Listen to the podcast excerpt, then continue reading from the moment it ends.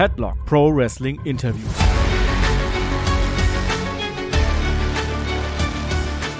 Ja, hallo und herzlich willkommen zu Headlock, dem Pro Wrestling Interview. Mein Name ist Markus Gronemann und ich habe heute hier unseren ersten weiblichen Gast im Interviewformat, uh, Nina Samuels. Welcome to the show. Hello, thank you so much for having me.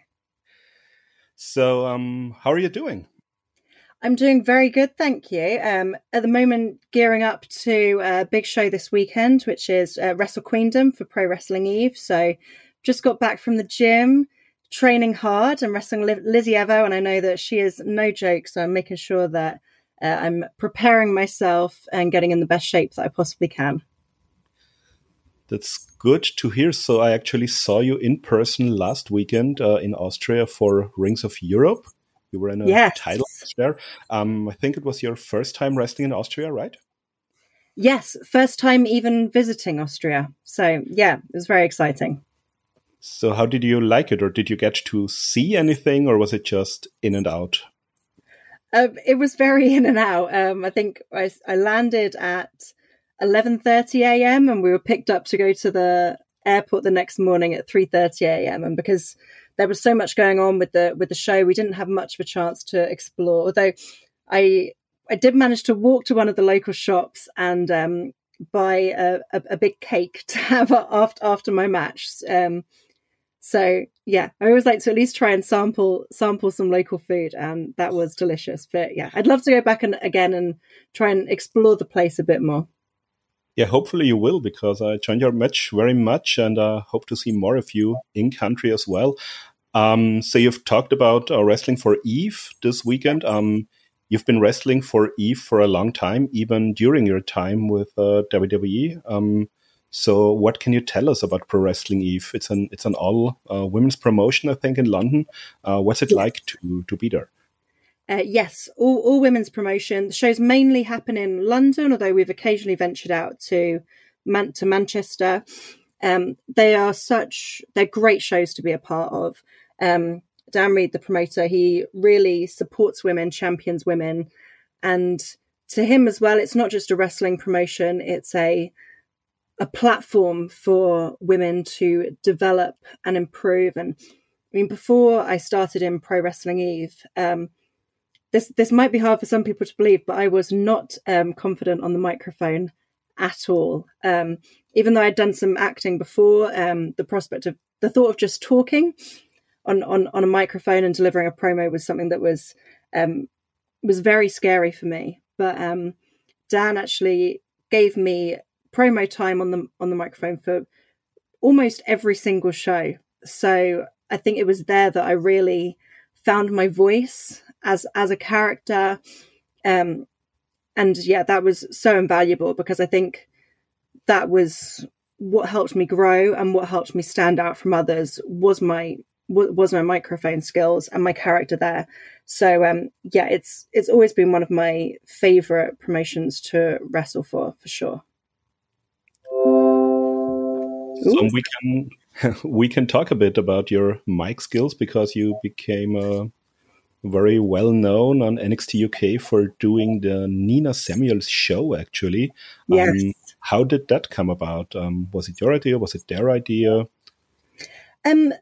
So I think uh, initially it was um, gosh, I think all the way back in 2019, it was talked about as a potential in ring segment. Um, but then that never that never happened, and then an idea was floated about me being a a backstage interviewer briefly again in 2019, just when our backstage interviewer wasn't going to be there, so we thought it might be something fun. Um, and that was an idea from one of the writers, but again, it never really materialized. But um, I think because it had been talked about, there were always ideas in the back in the back of my head and thinking, okay, if this was ever to happen, how would it work? And then again, during lockdown, there was potential for it to be a studio segment again. But then because Noam Dar had his supernova sessions, you know, it was going to be too too too similar and too crowded. So and he was doing so well with that. Um, and then it happened. It was after my storyline with Xia Brookside, where um, things didn't go well for me. Um, I I lost our feud and ended up having to be her personal assistant for a month, and it was a very humiliating ex- experience for the character. And then um, the character wasn't on TV for a while, so it was an idea of because essentially that as Nina Samuels, the Nina Samuels show is just Nina Samuels performing. So it's not always necessarily the concept of it wasn't always to be a specific show in itself. Like in my eyes, anytime I step in the ring, I'm welcoming the crowd to the Nina Samuels show. And it kind of came from in from a character perspective, feeling like I was being denied opportunities and things keep going wrong and me really trying to force the idea that no, this is the Nina Samuels show, this is my show. Um, and that's where the interviewing came about. It was from a character standpoint, it's the desperation of of wanting to make something about myself and wanting and wanting to be featured. Um, I guess you could say the lines blur a little bit there because you know all of us that get into wrestling, we all want to be featured more. We all want to you know get our character across, and yeah, it's sort of I guess a um, where art imitates life sort of thing where it it worked. I like to say me as a person was not so neurotic about it, but um, it worked from a character standpoint because that was the motivation for the character wanting to start this show. Um, and then, yeah, we didn't think it would last as long as it did, but it just kind of took on a life of its own. Um, I started filming extra content outside of the episodes itself, just initially just filming them myself, putting them on social media. Um, and then it just really took off and um, the and it got so popular with the social media team, the creative team, that they decided they wanted to um, involve it a bit more and film them officially, which you know led to me getting amazing opportunities like going to the WWE live event in London and interviewing Natalya, Randy Orton, Riddle, um, and Drew McIntyre, which was an incredible, incredible day. So um, yeah, it definitely it was not meant to grow to the extent that it did, but I'm very glad it did because I feel like it's an important part of my legacy with the brand. Yeah, and um, the things you mentioned with Riddle and Orton and Natalya, that's actually is on YouTube. So for mm-hmm. people who haven't seen it, they can check it out there. Um, I always enjoyed those segments a lot. I did all the NXT UK reviews for the Wrestling Observer site, so I saw pretty much every episode. So I saw your progress on the show as well, and uh, I really enjoyed it because it didn't always come off heelish. It was a little bit uh, of an oddball segment at times, and uh, at times people were even uh, feeling sympathy for you, maybe for not uh, accomplishing or getting the show on the road the, the way you liked it. Um, any any fun stories or any backstage reactions? Maybe things that didn't make uh, the air. Anything you can tell us about that? Um, we yeah we do have um I've got footage of it somewhere that never got released. It was actually for what was meant to be what would have been the last episode of the Nina Sammy show, but it never got never got released because it was after they decided to close the brand. Um, Sam Gradwell was um, doing was creeping on camera. I was in the middle of interviewing Mark Andrews, and Sam Gradwell decided to um, walk into the shot, uh, seductively eating a Magnum, uh, try trying to distract me. So we have footage of that. I've also got um, one again due to COVID restrictions with limits of who could come into the building. There was one segment that I had to film with Gallus and because I, w- I was not allowed to go to the studio due to a, ma- a maximum amount of numbers, we actually filmed it in the underground car park of our hotel, pretending that they were arriving at the building. And because I'd done all my hair and makeup just to film this one one minute clip, um, it was actually Millie McKenzie filmed it for me, and then we decided we'd go on a little walk and do a photo shoot to make the use of um, the outfit, the hair, and the makeup. And we filmed an impromptu Nina Samuels show with uh, with some ducks that were swimming by by in the lake near the hotel. So who knows? Maybe I'll, maybe I'll let that footage see the light of day one day. I'm not sure. yeah, that sounds pretty fun, actually. Um, speaking of uh, about uh, the makeup, the hair, um, you had the little hat that kind of uh, took on a life of its own. Um, so the the outfits was that all your idea, or was that something that uh, WWE wanted you to wear? Um, no, they they give us a lot of um, freedom in terms of what we wear and how we want to dress. And for me, the image was always a big part of the character because if I'm going to be an extroverted, larger than life character, I felt that it was important to dress that way. And I thought someone who, a character that sees themselves on the level of stardom that Nina Samuels did, needs to dress as such. So I definitely had a lot of fun putting the outfits together. And, um, and yeah, the new hat was, um, so it only started right near the end of my time in NXT UK, but I've been wearing it a lot during the Indies as well, and um, I've had a lot of fun with that. I've got to say, I think there's there's some matches where the hat has been so popular it's almost like taken over the chants at the beginning of the match, and I've had to let people settle a bit and get it out of their system. And uh, me and Millie McKenzie actually recently we wrestled at um, Riot Cabaret in London, and the hat was actually destroyed. She stole the hat and things went a bit wrong and she ended up squashing the hat, much to the audience's amusement. Luckily I had a had a spare for the next show, but um but yeah, it's it's it's good fun like welcoming the crowd into things like that and I think yeah, it just added a, a little a little something um to give the character an an extra nod and yeah, as, as much as I will react offend like like I'm offended that the audience are making fun of my hair. It's actually it's I like to give them something to talk about, something to shout about. It makes the show a lot more fun. So Millie is actually some, uh, somebody you wrestled quite a lot uh, inside of NXT UK and also on the Indies. Mm-hmm. Um, and you've had tons of matches on NXT UK. You've actually been on the first episode that ever aired, uh, yes. wrestling Toni Storm at the time. Um, and you basically wrestled, I think, pretty much everyone on the on the roster uh, during the time there. Um, so, what were some of your favorite opponents, favorite matches, um, favorite moments, maybe? So you, you say I wrestled nearly, nearly everyone. It actually statistically it was quite different. I I I because I had a lot of story feuds, so I wrestled a lot of matches with Xia, a lot of matches with Amale, but there were so many people that I never got to look up with at all. So, um, for example, Stevie Turner, um, Kay Lee Ray, now Alba Fyre, um, Doudrop, I never wrestled her. Jinny, never wrestled.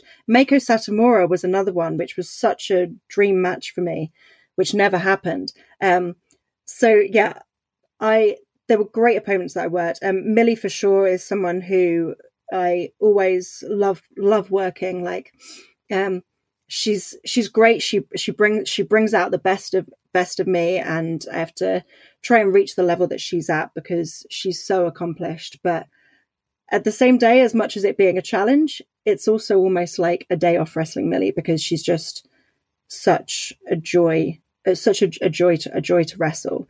Um, so she's definitely one of my favorite opponents that I had during my time in, in NXT UK, and it's great that we've been able to wrestle more since then as well. So um, you've also wrestled a lot for other promotions during mm-hmm. your stay. So how did that work? Was it something that uh, WWE allowed you to do, or was that something that you had to um, ask special permission? Yes, we had to ask ask permission for any independent shows that we worked. Um, and the, the rules var- varied a bit. So when we first started, it was fairly free. And then um, they added in some extra rules. For example, like we couldn't wrestle for another independent show um, a week for, for the week before tapings, just to allow time where, you know, to for our body to recover, to make sure that we were fresh for tapings. Um, and then after COVID, as um, things got a bit more restricted as well, just because they were very cautious of making sure that you know, no one caught COVID and nothing was affected for that for their tapings. And then when we were allowed again, the rules were restricted a little more, so we just couldn't be filmed for any on-demand or streaming services as well. So it did limit what we can do because obviously in the modern business model for wrestling, um, the online content is such an important part of it. So, you know, understandably, not all promotions could make it work um, in terms of a business model. Eve was luckily somewhere that that still did. They still gave me a Millie platform um, to do a dark match. And, you know, Dan, like I said before about it being a bit of a developmental stage, like sometimes Dan would have certain people that he'd want to, certain wrestlers that he'd want to bring something out of. So, you know, he likes using me and Millie to, you know, try and bring people up to that level wise because, I mean, the amount that we learned at the performance center was just crazy. Like, if I think of everything I know now compared to before I'd ever been there, um, it's night and day. So, and we were so lucky to get that training um, that any chance that we have to pass on that knowledge and help bring up other people as well, um, I think is is really really important for the business to grow because I feel like to have all that knowledge and not share any of it would be selfish to me. So, and all these things that they said that sort of blew my mind and like, oh gosh, yeah, even with psychology, things like that. Um, I love being able to pass that on and seeing and, and, and seeing it click in other people the way it clicked with me when I got told these things. So that's a good segue. Maybe um, you mentioned um, the week before tapings. I, I, think you would train at the performance center in London. That's what some yes. of the talent uh, also told me. So um, maybe tell us a bit about that. How would that week look? Who were the trainers there? What would you do? And uh, how would the the knowledge transfer, so to speak, work? Mm-hmm. So um, before COVID, we'd be there for like sort of four four and a half days. So the last day would be a half day because that's when we'd drive to wherever the taping was going to be because that was when we were on tour. Um, and then after COVID, the, it was extended more because so the camps would generally be about two weeks, um, there thereabouts, including the taping itself. Just to again, because you know not as many schools were open, especially at the beginning when we came back, no schools were open, so they really wanted to give us a chance to ease our way, ease our way back in, recondition ourselves, so each day would normally be a one hour gym session and a two hour in ring session, um, which would usually be with either James Mason or Johnny Moss. And Johnny Saint was there to help as well. Meiko Satomura also helped with training. And sometimes as well, wrestlers would take certain sessions. So Rampage Brown, Jordan Devlin, Tyler Bate, um, various wrestlers. Noam Dar was another one. Um, so that was great because you got to mix up your training because you learn different things from from different people. Um, and then also in there, you'd sometimes have promo classes, match study classes were really important for us. Um, watching back our own matches, seeing how how we can improve, as well as watching you know other, other matches as well, just to to learn and grow. And sometimes we're doing in-house show as well. Um, so just a small in-house show dur- during the week just again to get more match practice because you know like i say for the majority of time that we were back in the bt sport era we weren't allowed to do any matches outside. So it was a lot of pressure on tv because you know we'd step in the ring and it would be the first time that we'd had a match for six weeks minimum. So you know the sort of practice in-house shows were very important for just making sure that we stayed stayed on our game and stayed fresh. So, how was the interaction with the NXT crew, with the office back in the US? Did they um, were they there via video? Because I think I yeah. I heard or I saw some clips where Shawn Michaels would talk to the to the people there. How how would that work for you? Yes. So before COVID, um, normally Shawn Michaels and Matt Bloom would fly over for every taping. Um, yeah, since COVID, everything was done remotely. So they were there for the entire day during um, while we while we were filming, giving notes, giving advice. You could pop on the headset and talk to them, and they could, you know, um, talk through the speaker in the studio, give us notes, give us feedback, and then they were always available to email after the show as well. So after the tapings, you could email them, get advice, and then we would do some match study classes via Zoom. Again, just getting getting tips, getting tips from them, you know, tweaking the fine finer details, things that we can do differently next time. So, as much as I would have loved for them to be able to come over each time, um, given the restrictions that they had, I think they managed to make it work as best as possible to be available and be there for part of our development. So, we've talked about the pandemic now quite a bit. Um, mm-hmm. So, just for context, uh, you had the last set of tapings in March, March 6 and 7. That was the same day that uh, 16 Carat Gold was going on in uh, in Germany because I was at that show. I remember that very vividly. And then on the Sunday, you had one more match uh, for Southwest Wrestling, Wrestling Mariah May, and then basically the the world shut down for seven months.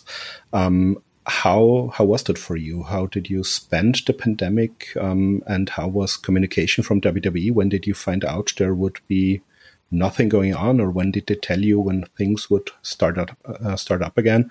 And also, um, how did you stay in, in shape during that time? It was it was very difficult because just before the pandemic, I was actually due to fly out to Orlando um, for my first trip with WWE. I was going to be there for about three and a half weeks, training at the Performance Center, doing live events, and then going to WrestleMania wrestling on Axxess as part of NXT UK tapings, which was a huge, huge step for me because that was, in terms of progression and going up the ladder, that was what I saw as the next step for me. Um, and unfortunately, it was. So let me think of the rough dates. I think it was about the 15th of March or something that I was due to fly over. It was the Sunday at 10 a.m. and we found out at 6 p.m. the night before that the trip was not going to be happening. So, you know, I'd prepared to be away for three and a half weeks, and next thing I know, I'm not leaving. I'm not leaving the flat for however many months. So that was that was really really hard. I think it was it was helped by the fact that we were all in the same in the same boat. You know, you can't be too woe is me because this is happening to everyone, and so many people were in worse positions than we were. WWE were great in terms of the fact that we got paid in full for the entire time. They gave us online acting classes online match study classes. So we were definitely very much kept in, in the loop. And while they're putting together the highlight, um, the highlight clips that you know filled our TV slot, we'd be filming little bits and pieces at home. So that was good practice in itself. Just getting used to doing self tapes at home, learning where are the best places to set up. Um, in terms of keeping in shape, I I did a lot of Pilates over over lockdown. There was a company called Zero Gravity Pilates who ran a daily live class on Instagram. And I started doing that, which helped mentally as well because because it was a live class, it was a set thing in my day to get up for and tick off. Um, I go for a, go for a walk every day around my park, so I made sure that I was getting out, getting some fresh air deck of cards workouts. I ordered a pull-up bar, ordered some um, some free weights to have at home. Before that, I was doing um, sort of bicep curls with wine bottles and things just to try and get get some kind of weight. And I bought a big gallon bottle of water to do some kettlebell swings with. So um, definitely improvised. Um, Joe Coffey was really helpful for that as well because um, Joe Coffey was doing a um, a sort of online workout of the day on his Instagram story. So again, that was something that was brilliant to follow along with and uh, you know i think it helped a lot of people because it gave people some clarity of things that they could do and everything w- was exercises that could be done in the home so that was great of him to do that and it definitely really helped helped me as well to keep me on top of things and keep me staying in shape yeah william regal on his podcast also mentioned the, the online classes during the pandemic mm-hmm. Were you part of classes with him as well, or were there yes. various people? Yes, yes. So he'd he'd come on and join our classes as well. So it's it's brilliant. Like he, the, the the man can talk for hours because he's got so much wisdom to impart. So he can look at one headlock and talk to you for an hour about the headlock and just like keep giving out these these gems of knowledge and you know again it's it's a sort of pinch me moment as well, where you're stuck at home in a pandemic, but then you're jumping on a Zoom call with William Regal, you know. Um, so it, it, was it was it was great having having him on board as well, and he was someone actually that did still fly over for some of our tapings, so he'd be there, he'd be there helping out, be there while we're training at the PC, um, and even you could watch him in the ring training with other people and still absorb so much from from him. So let's talk about your early days of wrestling. You mm-hmm. started mm-hmm. around 2014, I think. Yes, yeah. Yes. So um how was the your your wrestling life before WWE? Where did you start? Where did you train? And how did the the opportunity to wrestle for WWE come about eventually? Um, so the first ever school that I trained at was 4FW in Swindon. Um, I was there probably only for about five sessions because it it was about six a six hour round trip to get there. Um, but they were great. I think if if I hadn't had the start with them, I might have been turned away. Um, I might have been turned off and put off wrestling. Um, so it was great having them welcome me. Nadia Sapphire was at the school, so it was great having another female there to welcome me in. Um, and then I moved on to London School of Lucha Libre, where I was training then all the way up until the pandemic. Um, the school sadly closed down now because they don't have a venue. But um, I learned a lot from them, and it was through them that I got my first opportunity to be a Rosebud in 2014, um, which was a great experience. I mean, at that point, I was only, I think, two months into my wrestling journey, and I'm there backstage at Raw and SmackDown, which was just mind blowing to me. Um, and eventually, my end with WWE came, I, th- I think, through um, progress. I mean, I'd done a tryout in 2015, so WWE were aware of me, um, but the the three guys that ran Progress were also involved in the in the writing team, and I'd recently started working for them. So I think th- through working there, they'd informed WWE ab- ab- about me, and that's how I got my in. But for a long time, I wasn't actually signed with WWE. Um, I was just there working essentially as an extra for my first about six months. Um, and then I got offered a, off, offered, offered a contract later on. I remember actually, um, it was me and Sid Scala. We got um, our our contracts on the same day, and he's a great friend of mine. Um, so that was a real special moment for us, um, signing our contracts on the same day and being in that together. Um, and it's actually at his school that I train at now. So I started there just before the pandemic, but since the since the pandemic, that's been the main place that I that I train. Um, and it's a great school and it's brilliant as well because um, Sid understands the WWE system and he's a part of all of our match study classes as well. So things that the coaches give me, I can notes that they give me, I can inform him and he can make sure that even in between camps, I'm working on those things consistently and he's making sure that I'm sticking to my goals and sticking to the things that I need to work on. You've talked about progress a bit um, and wrestling there before WWE. You recently returned there. You had um, a match against Tonga. You beat Alexxis Falcon. Um, so what's what's next for Nina Samuels in progress? So um, initially, I thought I would just be climbing straight, climbing straight to the top, straight for the Progress Women's Championship. I mean, I am undefeated in my return so far, but um, Alexxis Falcon has gone out of her way to try and ruin ruin my return. I mean, just after my victory with Tonga, I got on the microphone because, of course, everyone wanted to hear my voice, um, and she interrupted that.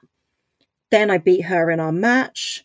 I was on the stage again, addressing my fans, and she decided to play a prank and um, give me a bloodbath on the ring. So, on the stage, rather. So, I mean, for now, Alexxis Falcon is my sole focus in WWE in, in progress. I need to make her pay.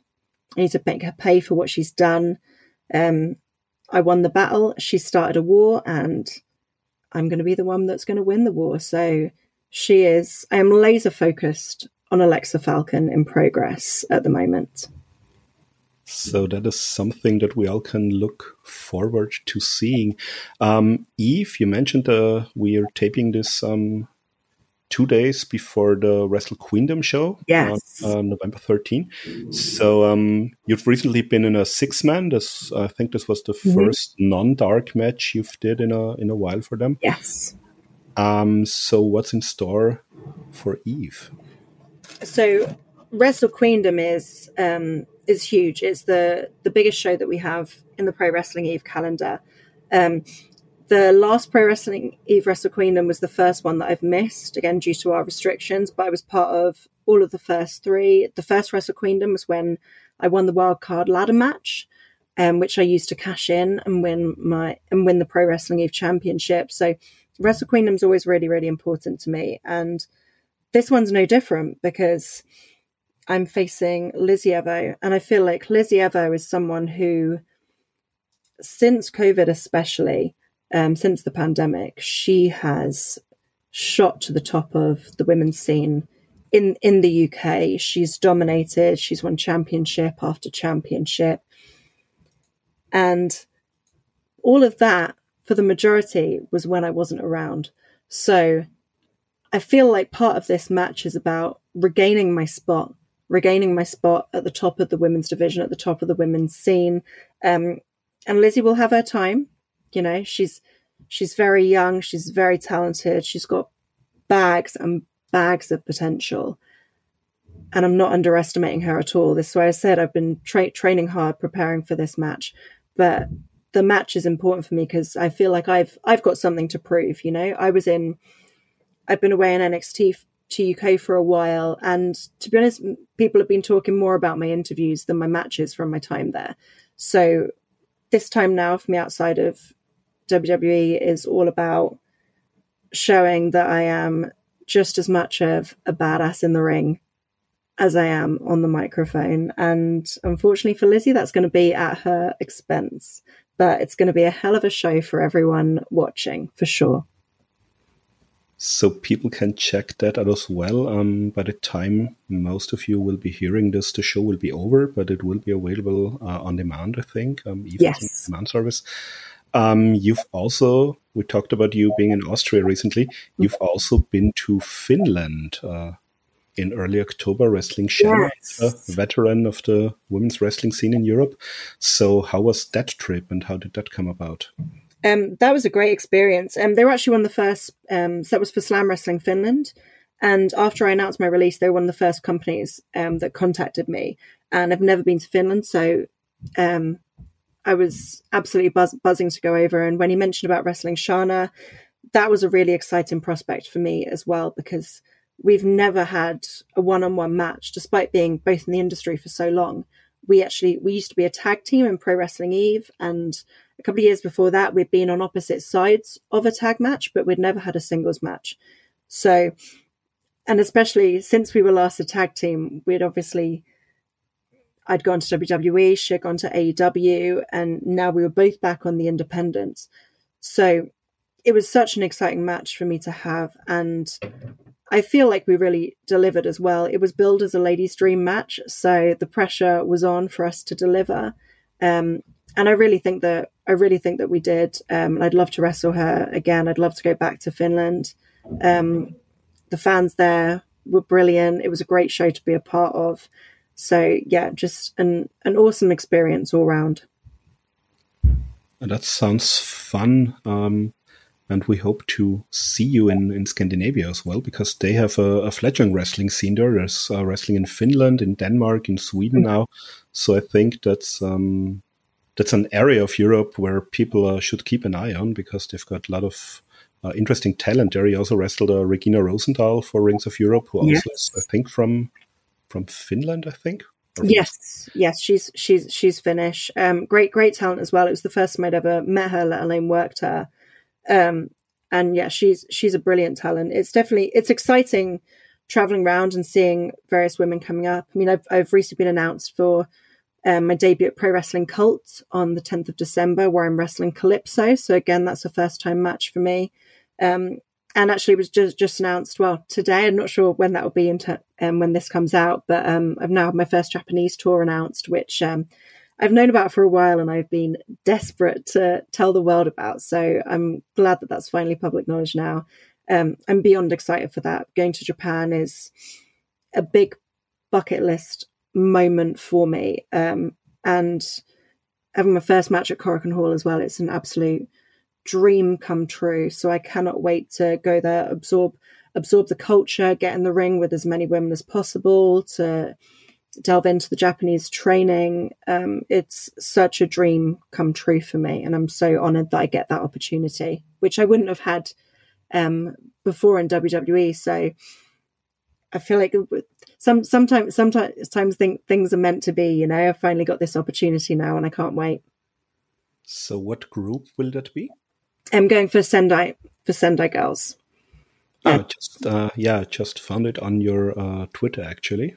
Yeah, so I got the invitation from Meiko Satomura. So um, that makes it even more the more special for me. I think because I've got you know she was our champion for so long. I've got so much respect for her. So knowing that she wants me to come to Japan and wants and wants me to wrestle out there. Again, the pressure's on. I need to do her proud, but um, I'm just going to go out there. I'm going to bring the Nina Samuels show um, in in all in all contexts, and um, hopefully, hopefully the Japanese crowd will love it. I hope so. So that's actually taking place uh, still in November, right? Yes. So um, the first show is the 20th of November at Korakuen Hall in Tokyo. And there's a few more um, while I'm out there as well, um, which are still to be announced, but um, hopefully they'll be announced announced soon as well. But yeah, starting off in Korakuen Hall, I think is a pretty good way to go. It sounds great. Congratu- uh, congratulations to uh, for getting that. Thank you very much. Um, let's circle uh, back a bit to the your final days in WWE with NXT UK. Um, the public um, found out that the brand would be uh, discontinued in mid August. Um, did you find out much sooner, or did you find out basically with with everybody else? Um, we we had a conference call with the entire roster. So I think we found out probably about ten minutes before um, before the public found out. They told us on the call. They said we've got a press a press release scheduled, which is going out shortly. Um, so we found out slightly before, but, um, but yeah, it was it was definitely a, not everyone might feel the same, but to me certainly it was it, it, it was it was a shock. Um, I mean, you see rumors all the time. You know, there will always be rumors about this brand closing, that brand closing. Um, but I always just tried to live in tried to live in the moment. I thought it's it's wasted energy worrying what's going to come. So I tried to live in the moment, and um, yeah, it was it was it was a it was a big shock for me. Um, initially, um, we we thought, oh, this is exciting. It's becoming Europe, and we didn't realize that the implications of that, meaning that we would be let go, and we found that out shortly after the group call. And obviously, at the time, it was um, it was devastating. It was very upsetting, but um, I was actually at a I was at a wrestling show at the time that I got my call about my release. So I found out I was getting released about an hour before I had a, a match on an independent show. That was at a show for Hustle Wrestling. Um, and initially I was thinking, this is the worst place I could be right now. I can't do this. I just want to be at home. But um, I actually think in hindsight, it was the best place for me to be because it gave me a chance to straight away go out and do what I love. Um, and it just gave me a sort of an extra bit of grit to me when I went out wrestling because I felt like I really had something to prove. And um, I actually wrestled Rayne Leverkusen, who um, you saw in, in Rings of Europe, who is an incredible, incredible talent. Like the the level of skill that she has for how new she is in the business is just insane. Um, so I went in with her and had one of my favorite matches that I've ever had and um, and luckily as well, even coming back from the match, luckily my inbox was already starting to fill up with um with with some offers of shows and things. So very quickly, I was, although I was very sad about it, um, it gave me a sense very quickly of like I think I'm going to be okay, and I just then started getting excited about all the things that all the all of the things that I could do, um, all of the opportunities that I could have now that I hadn't been able to have before. Um, so as much of a shock that it was, um, I actually think it's it's been it's been a good thing in hindsight because it's given me a chance to, you know, sort of unleash unleash myself on the world, so to speak.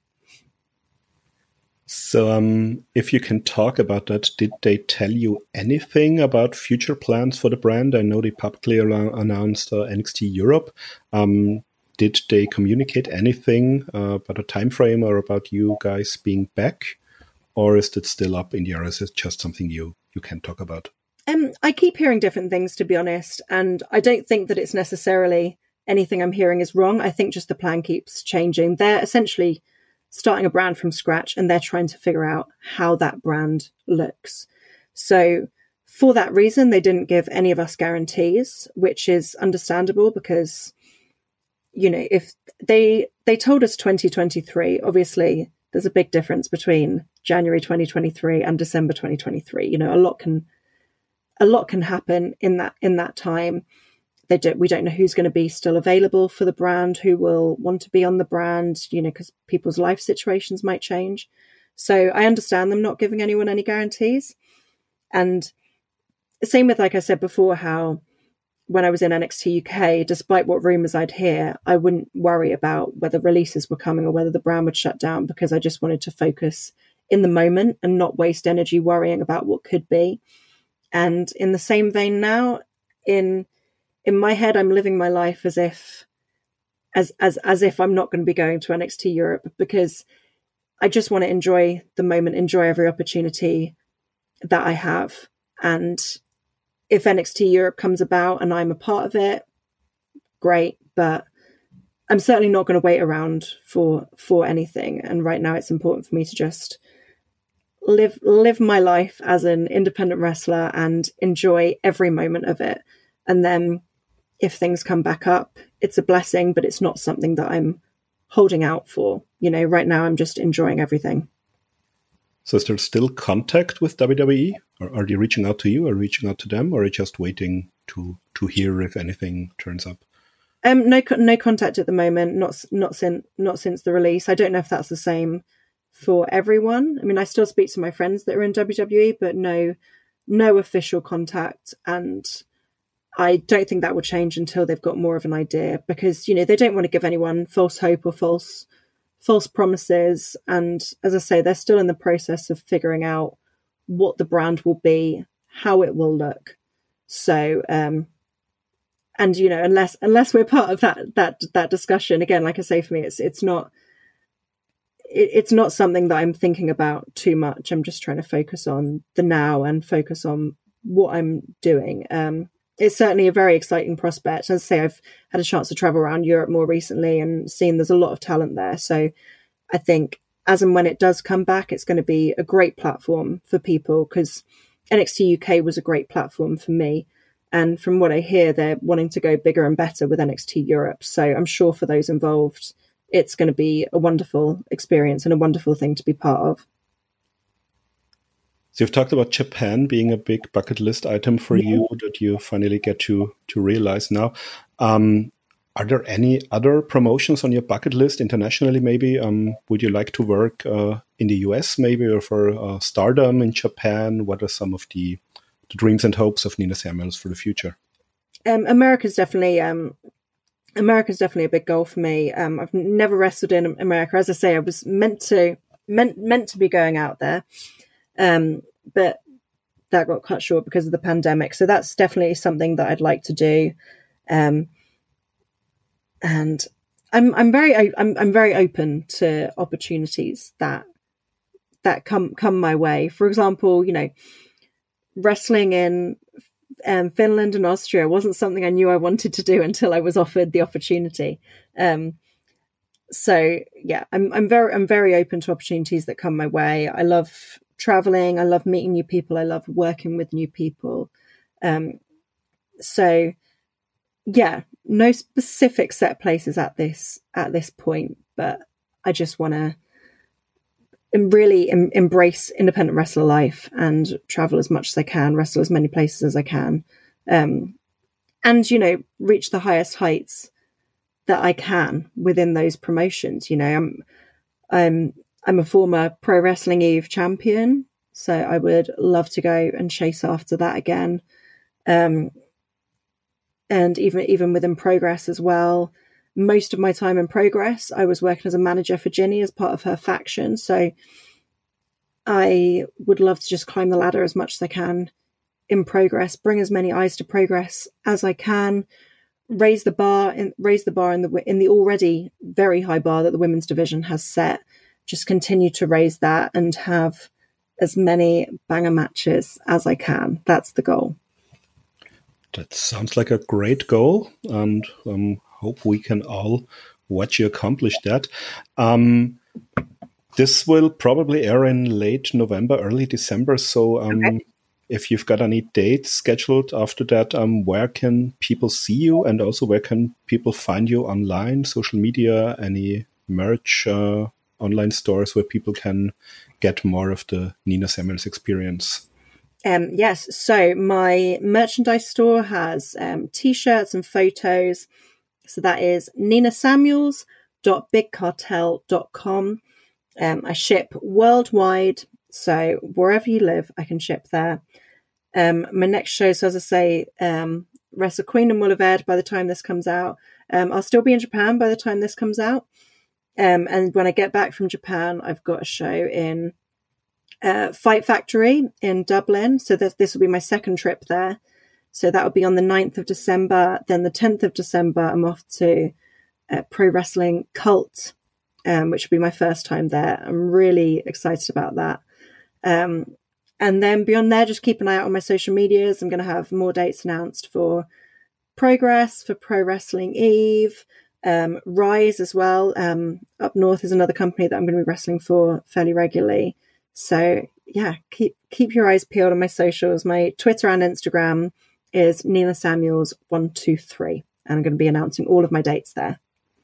And Wrestling Cult for our listeners in Germany, which will be most of you probably. Um, it's in Oberhausen. It's right next to the uh, Turbinenhalle. So if you've ever been to a WXW show, uh, it's basically in the same vicinity. And yet, check out Wrestle Cult. Um, always been some fun shows when we've been there. And um, do you know who will be your opponent at the show?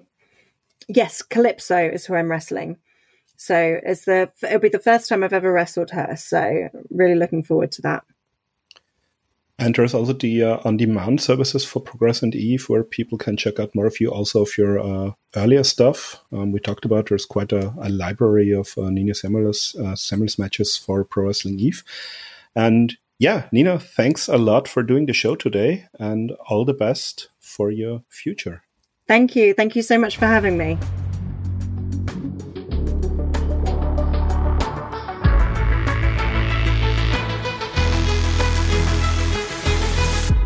Headlock Pro Wrestling Interviews.